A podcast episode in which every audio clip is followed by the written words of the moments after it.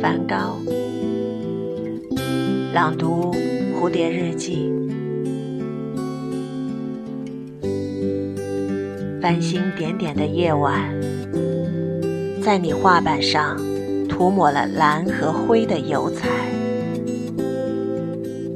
在某个夏日里你向外张望双眸似可看透我的灵魂。你变换山峦间的阴影，勾勒树林与水仙花。捕捉拂面清风和冬日寒冷，色彩幻化在雪白亚麻画布上。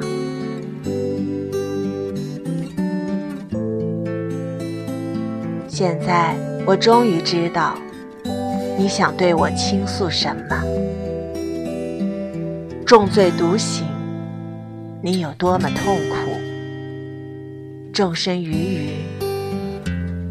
你有多想让他们自由？但那时他们不听，更不懂。